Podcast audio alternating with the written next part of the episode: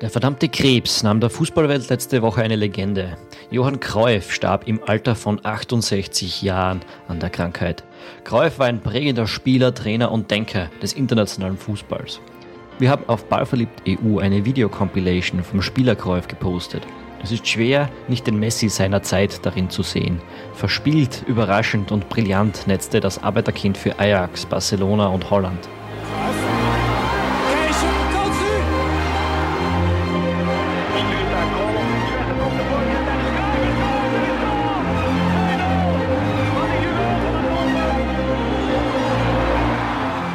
Er ließ die Niederlande aus der Bedeutungslosigkeit emporsteigen. 1974 verlor man zwar das Finale der Weltmeisterschaft gegen Deutschland, aber Cruyff wiederholte immer wieder seine Überzeugung, dass es die Oranier gewesen wären, an die die Welt sich erinnern würde. And we introduced the football, which later on everybody copied. Unter Ziehvater Rinus Michels prägte Cruyff den Total Football, eine Denkweise für den Sport, die diesen verändert hat, die den Fußball als kreatives, freudvolles Spiel mit dem Raum sah.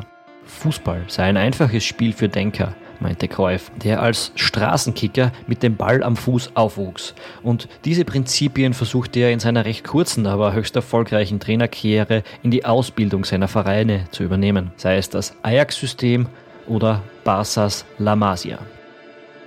Ergebnisfußball ohne attraktives Spiel war ihm zuwider. Er propagierte den technisch guten, attraktiven Ballbesitzfußball, ohne den das heutige Barcelona, das erfolgreiche spanische Nationalteam und der deutsche Weltmeistertitel nicht denkbar gewesen wäre.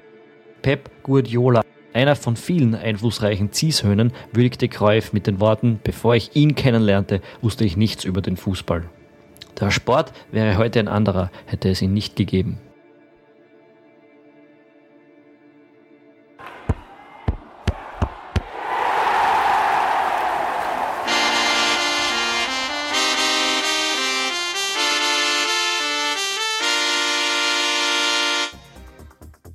Diesem kleinen Tribut an Johann Cruyff heißen wir euch herzlich willkommen zum Ballverliebt EU Podcast Ausgabe Nummer 6. Diesmal erst am Dienstag, weil natürlich Ostern gewesen ist.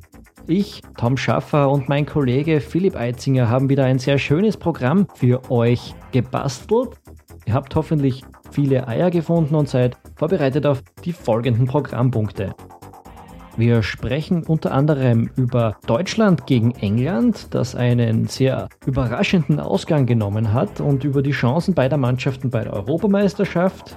Wir sprechen natürlich auch über Österreich gegen Albanien und was dabei so aufgefallen ist. Und wir haben auch einen kleinen Blick zur WM-Qualifikation für 2018 bereit. Da gibt es bereits einige ja, sehr überraschende Vorentscheidungen. Dieser Podcast wird euch präsentiert von rebell.at Rebell.at berichtet sehr selektiv, pointiert und mit Schmäh über die Welt der Computerspiele. Im Blog und im ganz neuen Rebell Gaming Podcast geht es um die größten Kracher und die interessantesten Indie-Games. Rebell.at Games, Games, Games.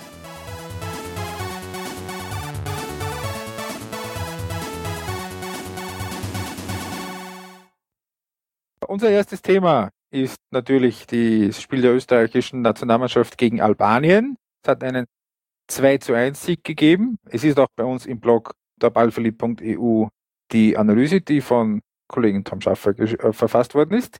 Tom, du warst im Stadion. Du hast das Spiel sehr genau betrachtet. Äh, 2 zu 1 für Österreich. Was nimmst du von diesem Spiel mit? Was nehme ich von dem Spiel mit? Dass es in Österreich ähm, doch noch ein paar Baustellen gibt, die man vielleicht teilweise schon übersehen hat nach den Superleistungen der letzten eineinhalb Jahre. Also wie ich es schon in der Analyse geschrieben habe, dieser Sechserraum hinter, den, hinter dem defensiven Mittelfeld ist ziemlich oft verwaist gewesen bei Österreich. Das können bessere Mannschaften ausnutzen. Ähm, und das sollte man dementsprechend noch dran arbeiten. Ist natürlich die Frage, sind Ungarn und Island besser als Albanien? Ja, das, das werden wir eigentlich sehen. Albanien am Anfang waren die sehr unterwältigend, sage ich jetzt einmal. So die erste halbe Stunde ähm, habe ich mich schon gefragt, was die bei der EM wollen.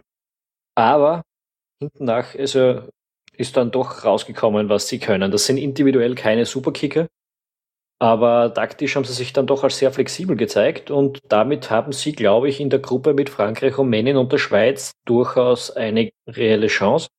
Ob sie besser als Island und Ungarn sind, ja, das weiß ich ehrlich gesagt nicht. Jedenfalls haben die diese Schwäche teilweise schon aufzeigen können und das ist natürlich etwas, wovon man ausgehen kann, dass das Island und, äh, Island und, und Ungarn gerade nach der Analyse von diesen Spielen jetzt äh, in, der, in der langfristigen Vorbereitung auch tun können werden. Aber man muss jetzt halt einfach sagen, Österreich hat mal wieder was ausprobiert. Man hat das, die Organisation im Zentrum war eben ein bisschen anders als sonst.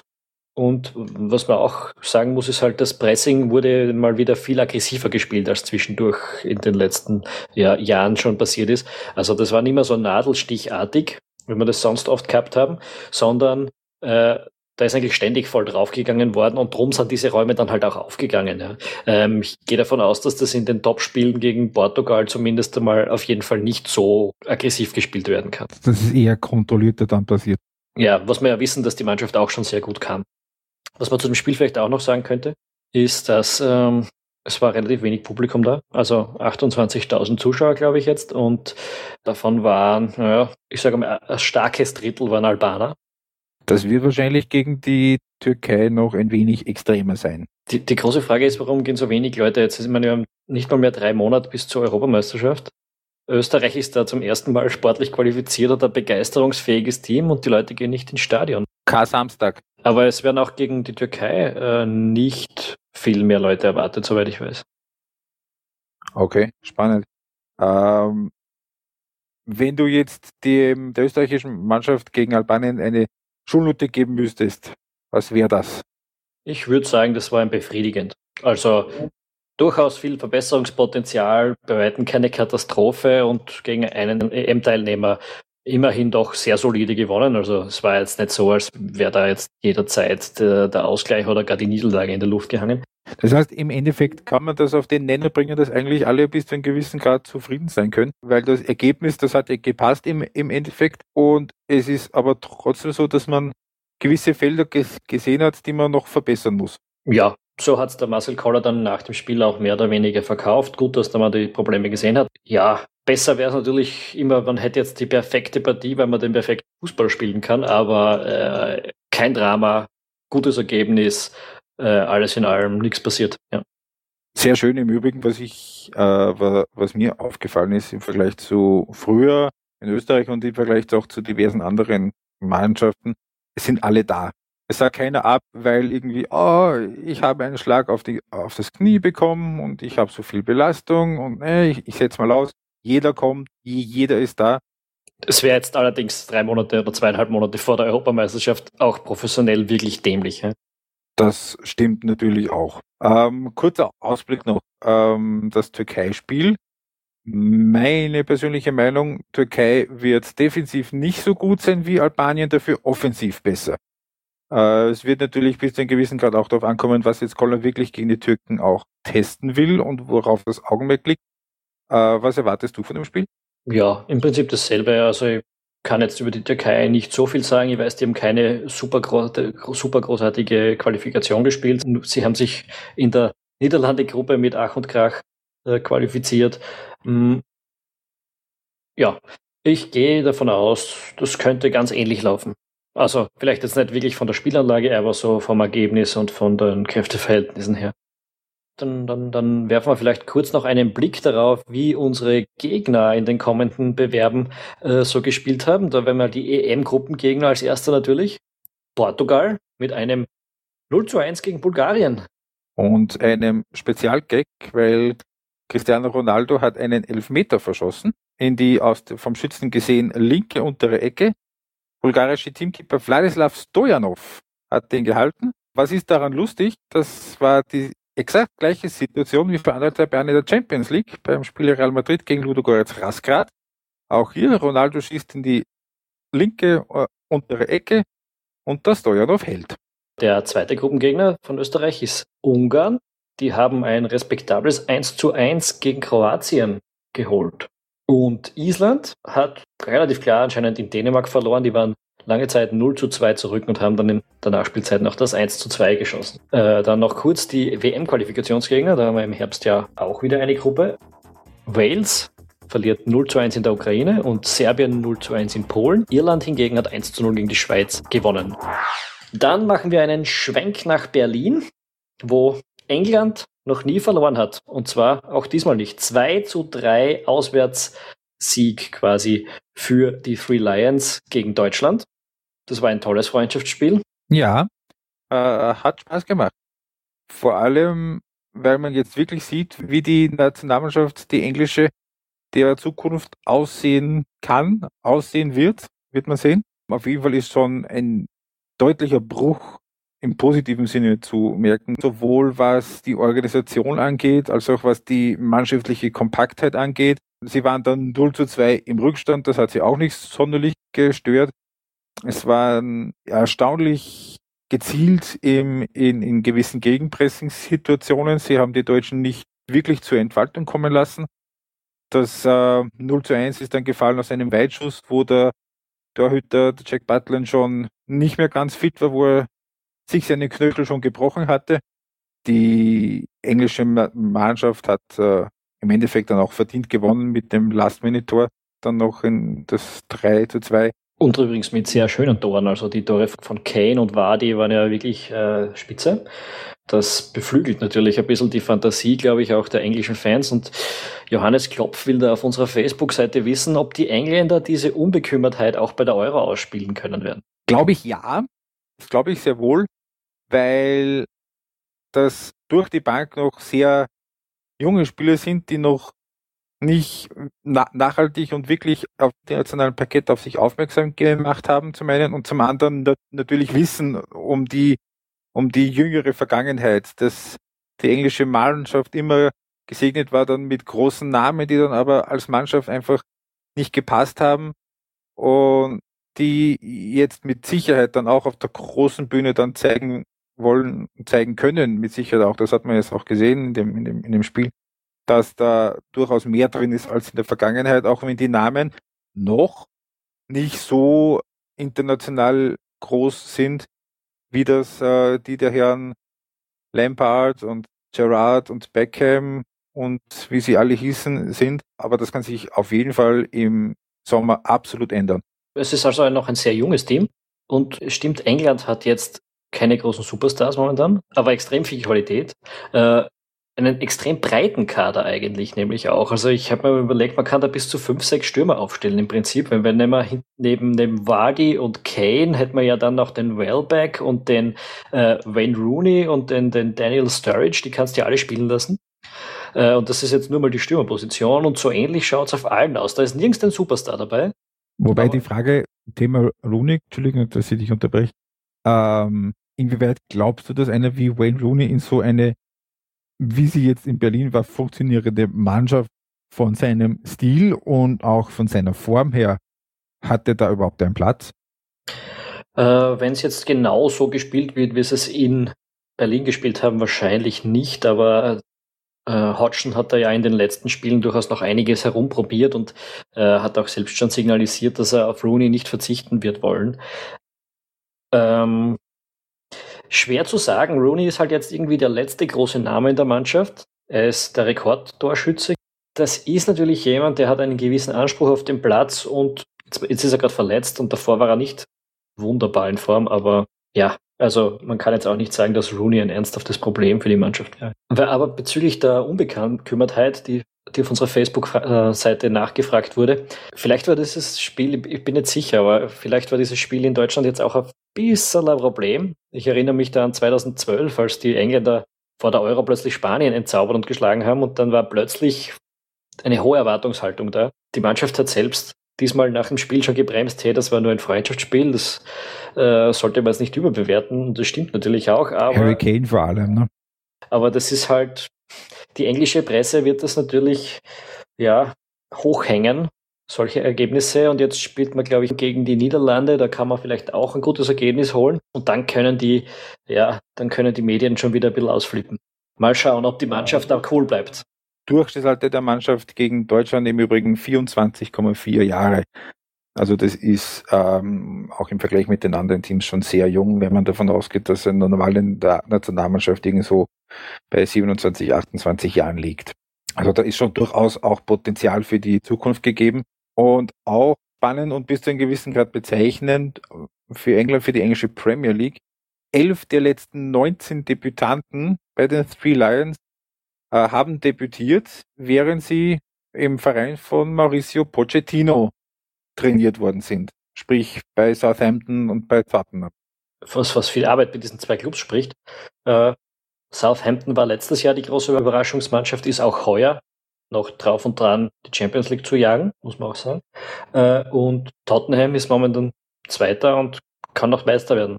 Der letzte ernsthafte Leicester-Verfolger. Was sagst du eigentlich zu Deutschland?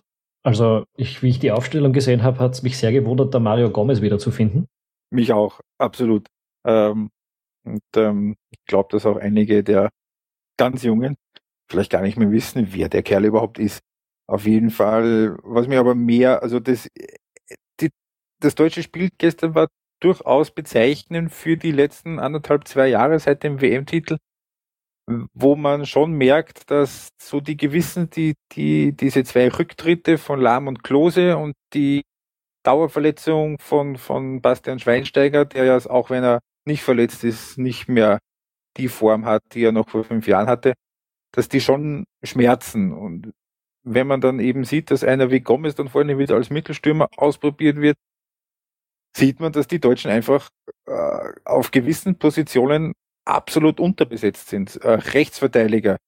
Da ist der Nummer eins Rechtsverteidiger ist Emre Can, ist ein umfunktionierter defensiver Mittelfeldspieler. Sein Backup ist Sebastian Rudi, umfunktionierter Mittelfeldspieler vom Liga vorletzten, drittletzten. Und die haben dann in der zweiten Halbzeit gespielt mit der Viererkette mit eben Can, Ta, Rüdiger und Hector. Das ist nicht besonders weltmeisterlich. Und man sieht auch, es gibt in Deutschland keinen einzigen Rechtsverteidiger, seit Slam nicht mehr gibt. Es gibt zwei Innenverteidiger, Hummels und Boateng, plus Bartstuber, der aber halt dauernd verletzt ist. Äh, wenn die beiden nicht da sind, dann ist auch nur noch internationale Zweitklassenware da. Und ähm, ja, Jonas Hector ist ein braver, aber fehlt halt auch so ein bisschen internationale Erfahrung bei, beim ersten FC Köln. Da wird Deutschland, kann es durchaus sein, dass die große Probleme bekommen, auch beim, bei der Europameisterschaft im Sommer, weil die Erfahrung der letzten Turniere hat ja auch gezeigt, dass man nur dann wirklich eine Chance hat auf den Titel, wenn man wirklich ein einigermaßen ausgezeichnetes Außenverteidigerpärchen hat. Mit der einzigen Ausnahme, die Deutschen selbst waren, vor, vor zwei Jahren. Ähm, es fehlt witzigerweise gerade in Deutschland so ein wenig an der Breite im Kader. Da, da könnte es unter Umständen im Sommer ein böses Erwachen geben. Ja, nicht nur im Sommer. Ich meine, äh, seit dem Weltmeistertitel äh, 16 Spiele, 8 Siege, 6 Niederlagen, glaube ich. Unter anderem in der WM-Qualifikation gegen Polen. Auch gegen die Schotten haben sie sich extrem schwer getan in der EM-Qualifikation. Das war zugegeben eine im Vergleich mit den anderen wahrscheinlich relativ schwere Gruppe, aber das war alles andere als souverän. Die Gegner der Deutschen bei der Euro, die haben wir ja schon teilweise erwähnt, das waren Polen und die Ukraine, die haben äh, jetzt Wales und Serbien geschlagen in Testspielen und dann ist da noch Nordirland, die haben 1 zu 1 in Wales gespielt, haben jetzt zum Aufnahmezeitpunkt unseres Podcasts 1 zu 0 gegen Slowenien geführt. Ja, durchaus respektable Ergebnisse für diesem ja, aber ich glaube nicht, dass die Deutschen in, äh, in, in, der Gruppe schon ernsthafte Pro Probleme ja, bekommen. Ja, das wäre natürlich ein Wahnsinn. Allerdings ähm, in der K.O.-Phase, da in so einem Siegen- oder Fliegenspiel, da geht's dann auch mal schnell, dass man dann auf einmal nach dem Viertelfinale weg ist als Weltmeister. Ja, oder vielleicht, also wie wir gesagt haben, das wird in Deutschland nicht passieren in der Gruppenphase, aber die Spanier wissen, wie man als Titelverteidiger sich zünftig blamiert. Die Spanier haben übrigens 0 zu 0 in Rumänien gespielt. Damit können wir uns vielleicht auf den Rest der Welt mal ein bisschen konzentrieren. Äh, 0 zu 0 in Rumänien für Spanien und dann war dann noch die Partie von Frankreich in Holland. Der Euro-Gastgeber hat dort 3 zu 2 gewonnen. Gegen eine Mannschaft, die gar nicht erst bei der Europameisterschaft dabei ist.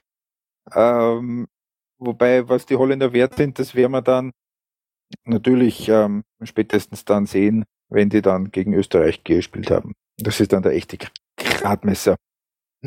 Ironie off. Gut, ähm, dann hätten wir die Testspiele mal kurz abgehakt. Die Deutschen wollen wir nicht verschweigen, die spielen jetzt ein Testspiel gegen Italien.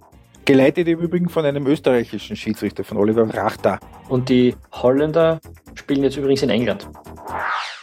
Damit kommen wir mal weg von den Testspielen und von der Europameisterschaft, weil es wird nämlich anderswo auf der Welt bereits die Qualifikation für die Weltmeisterschaft 2018 gespielt und da gibt es bereits ein paar interessante Ergebnisse. Die USA zum Beispiel sind schon ein bisschen unter Druck, oder? Ja, die sind schon einigermaßen schwer unter Druck sogar. Die haben jetzt ähm, verloren, 0 zu 2 bei Fußballgroßmacht Guatemala. Äh, da muss man jetzt auf, auf, zwar auf der einen Seite dazu sagen, dass sie seit 1998 immer eine Auswärtsniederlage hatten in dieser Zwischenrunde in der Nordmittelamerika-Zone. Allerdings, äh, wenn sie es jetzt auch äh, im nächsten Spiel nicht schaffen, daheim gegen Guatemala zu gewinnen, dann haben sie es schon nicht mehr in der eigenen Hand, überhaupt in die Finalrunde zu kommen.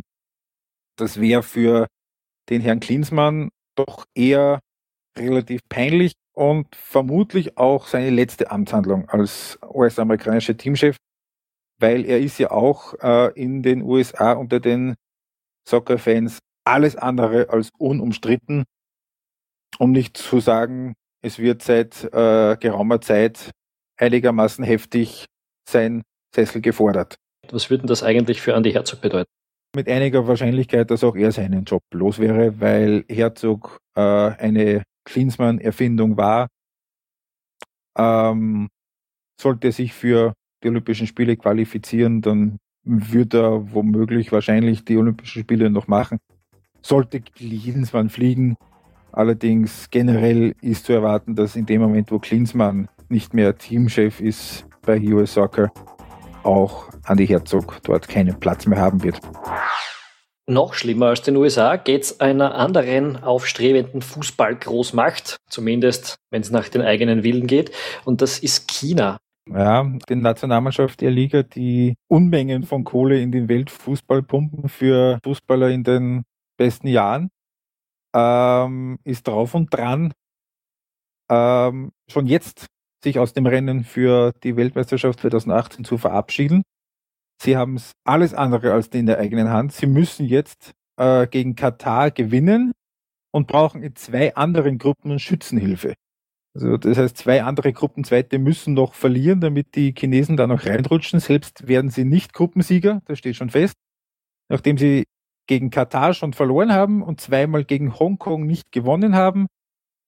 Äh, auch der Trainer ist dort schon einmal mehr ausgetauscht worden. Das wäre für den chinesischen Fußball ein, ein unglaublicher Rückschlag, wenn die jetzt nicht mal sich für die Finalrunde qualifizieren. Das Ticket für die WM in Asien wird sowieso schwer genug, weil drei von den vier realistisch betrachtet ohnehin mehr oder minder vergeben sind an Australien, Japan und Südkorea und dann nur noch ein Fixplatz und ein Playoff-Platz vermutlicherweise zu vergeben sein werden. Aber wenn sie es nicht mal in die Finalrunde schaffen werden, das wäre schon eine königliche Blamage und, die, und das Gelächter äh, von der restlichen Fußballwelt wäre gerade nach dem letzten Transferfenster schon sehr groß.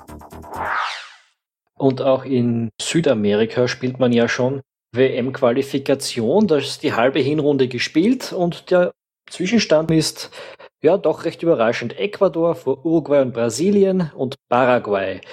Argentinien ist da momentan nur Fünfter, müsste übers Playoff reinkommen und Chile und Kolumbien sind derzeit nicht bei der Weltmeisterschaft dabei. Das ist für Chile als Südamerikameister aktueller und Kolumbien als die Überraschungs ja, als eine, eine große Überraschungsmannschaft der letzten Weltmeisterschaft. Durchaus erstaunlich, aber wie gesagt, Drei Viertel sind noch zu spielen. Die letzten Partien waren Brasilien gegen Uruguay, 2 zu 2. Douglas Costa von den Bayern schon in der ersten Minute nach ein paar Sekunden den Führungstreffer erzielt. Renato Augusto das 2 zu gemacht. Allerdings Dejan Cavani und Suarez haben dann noch den Ausgleich geschossen. Uh, Luis Suarez im Übrigen in seinem ersten Spiel nach Ablauf seiner Sperre, die er sich bei der letzten Weltmeisterschaft eingehandelt hat, mit dieser äh, Aktion gegen Giorgio Chiellini. Manche werden sich erinnern. Ja, und wir, wir werden jetzt darauf verzichten, noch große Witze über sein Gebiss zu machen. Davon haben wir in den letzten Jahren genug gehört. Äh, die anderen zwei Top-Mannschaften, am Papier zumindest, in Südamerika haben auch gegeneinander gespielt. Das war Argentinien gegen Chile und da gab es ein 2 zu 1 für die Albiceleste.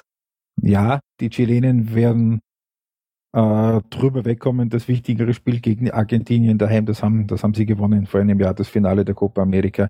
Allerdings natürlich als auch äh, für den neuen Trainer, für Juan Antonio Pizzi, wird es natürlich dadurch nicht leichter. Also es ist immer noch alles drin. Sie sind einen Punkt hinter der Direktqualifikation und wie du schon gesagt hast, es wird noch anderthalb Jahre Qualifikation gespielt. Die werden schon noch sich qualifizieren. Ähm, aber natürlich ähm, hilft natürlich dem Selbstvertrauen nicht.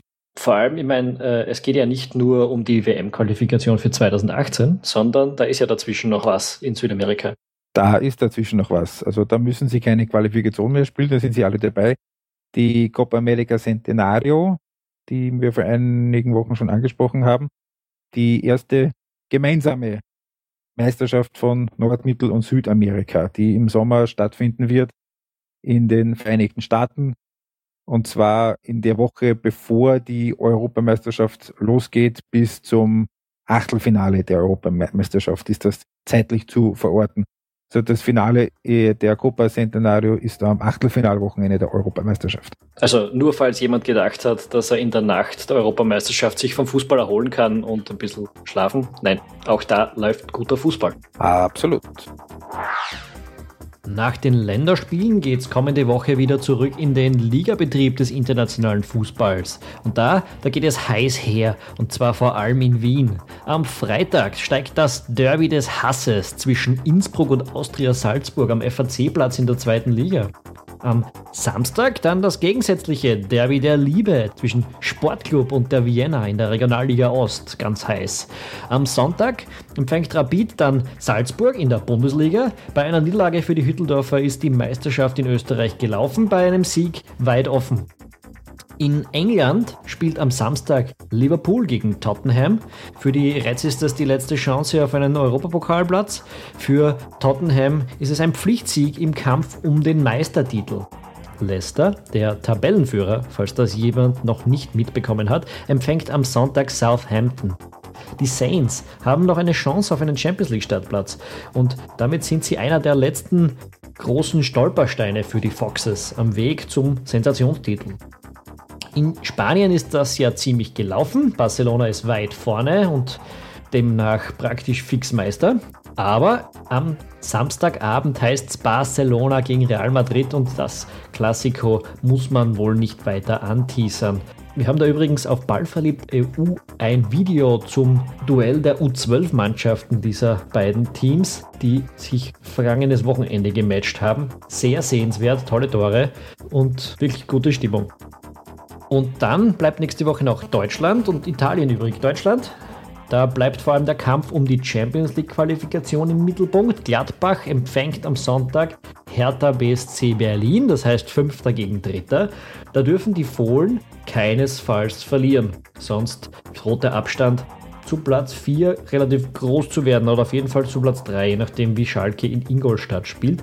Leverkusen und Wolfsburg, die anderen zwei Jäger dieser Champions League Startplätze, müssen am Freitag ins direkte Duell und Punkte sind da eigentlich für beide Pflicht. In Italien ist es eigentlich eine ziemlich dröge Runde, aber sie wird gerettet durch ein brisantes Derby. Lazio Rom gegen AS Roma, das steigt am Sonntag. Das wär's bei uns für diese Woche. Wir sagen wie immer Danke fürs Zuhören. Äh, wir würden uns sehr freuen, wenn ihr auf iTunes oder in eurem sonstigen Podcast-Plattformen eine gute Bewertung für uns hinterlasst äh, und auch über Kommentare und Feedback im Blog und auf Facebook freuen wir uns immer sehr. Ansonsten sagen wir bis nächste Woche in der Fußballwelt.